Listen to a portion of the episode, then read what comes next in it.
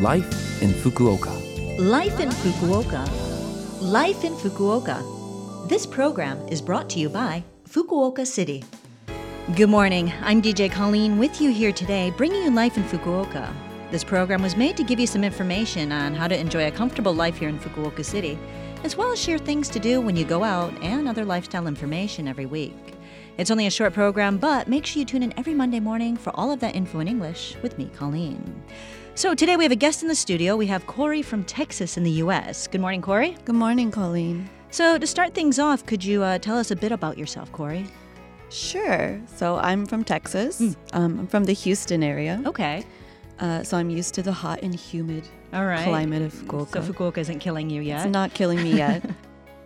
I lived in Kagoshima for three years. Oh, okay. Yeah, I came to Fukuoka in 2015, I believe.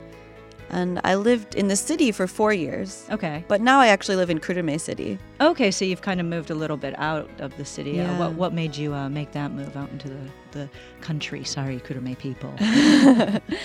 Um, I mean, I, I like it because it is the country, so I think that's a fair thing to say. Uh, I lived in a really rural place in Kagoshima, actually. okay. Okay. So just coming here was a bit of a change. Yeah, I wanted to experience city life. I grew up in the suburbs, on a farm, actually, Okay. and I never lived in a big city. So I came to Fukuoka, and then I was like, okay, I did that. So time to go back to the country. And so, uh, what kind of brought you to, I guess, Kagoshima and then Fukuoka? What was the impetus for that? I came to Kagoshima uh, on the JET program. So I Okay. was an ALT. I wanted to get into teaching, but I didn't study education Right. in okay. university. So it was a good way to get my feet wet, I guess, Yeah. so to speak. Um, but you can only do so much on the JET program. Right. So I, you know, I wanted to live in the city, came to Fukuoka and just looked for work out here. Okay. Okay. And uh, so you're able to find work, all right, and that's going Yeah.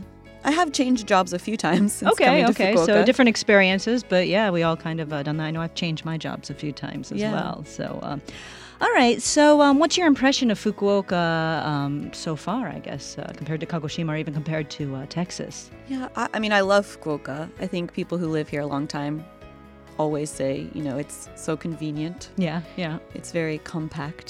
yep So, I mean, that's a great thing. You know, you can. I used to ride my bike everywhere.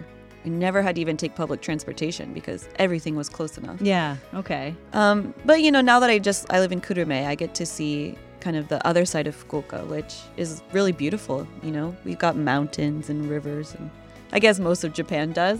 yeah yeah but, i But, guess we're um, lucky that we can just access them so easily Right. here, yeah We have everything in Fukuoka Prefecture, and the it's not that cold. yeah So yeah, yeah so uh, yeah that's definitely a bonus uh, i've heard in hokkaido it's already snowing Uh, yeah, I can't imagine that honestly. so how about any kind of culture shock when you came over originally Ooh, to Fukuoka. or fu- even I guess uh, Kagoshima, but well, we're kind of focusing on Fukuoka. So if you've got something here, Yeah. Um, one thing actually, like since moving to Kurume, uh, I've kind of forgotten the other culture shock. I think I've just been here too long. Hmm. But moving to Kurume and people saying like, "Wow, you live in Kurume and you come to Fukuoka every day for work." Ah, it seems really far, doesn't it? It does, but I'm from Texas and that's standard. You Yeah. know, living in Houston, Texas, you have to drive at least 40 minutes Right. just to get like a few kilometers down the street. Yeah, yeah, yeah. So it that was crazy to me, you know. 2-hour drives for on the weekend is nothing. yeah, yeah, Um so I guess the distance because it is compact. yeah. Okay, okay. And um, how about? Do you have any advice for uh, people that are living here or are kind of new to uh, Fukuoka?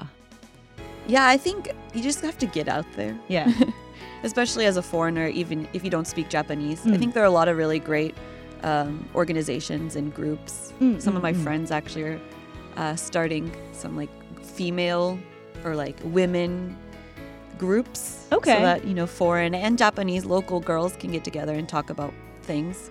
So I guess for women, I would recommend that. just getting out there and kind of seeing what there is in the yeah. city. Yeah. Making friends, going to Yeah. language exchanges. Um, and also, I really recommend getting your driver's license Ah, okay. and renting a car. Yeah, yeah, I agree. I don't actually have mine, but uh, I do agree with that. All right. Well, thank you for joining us today. Thank you. And uh, Thank you to everyone for listening today, uh, this week's Life in Fukuoka. You can listen to this broadcast at any time on podcast, and if you want the content of the information I shared with you today, just check our blog. All you need to do is visit the Love FM w- website and find this program's page. And this week, I'll leave you with the song chosen by Corey. It's Wildflowers by Dolly Parton. And uh, can you tell us why you chose this song? Yeah, um, this song is about wildflowers, but it's a metaphor for, you know, letting your roots grow in other places. Oh, okay. That's Going quite where the nice. wind takes you. All right. I think that's actually a line in the song, but okay. I love that. I love, you know, getting out of your comfort zone in Yeah. order to grow. Okay. So, Perfect. That works. All right. Well, everyone, have a wonderful day, and uh, I hope you tune in again next week.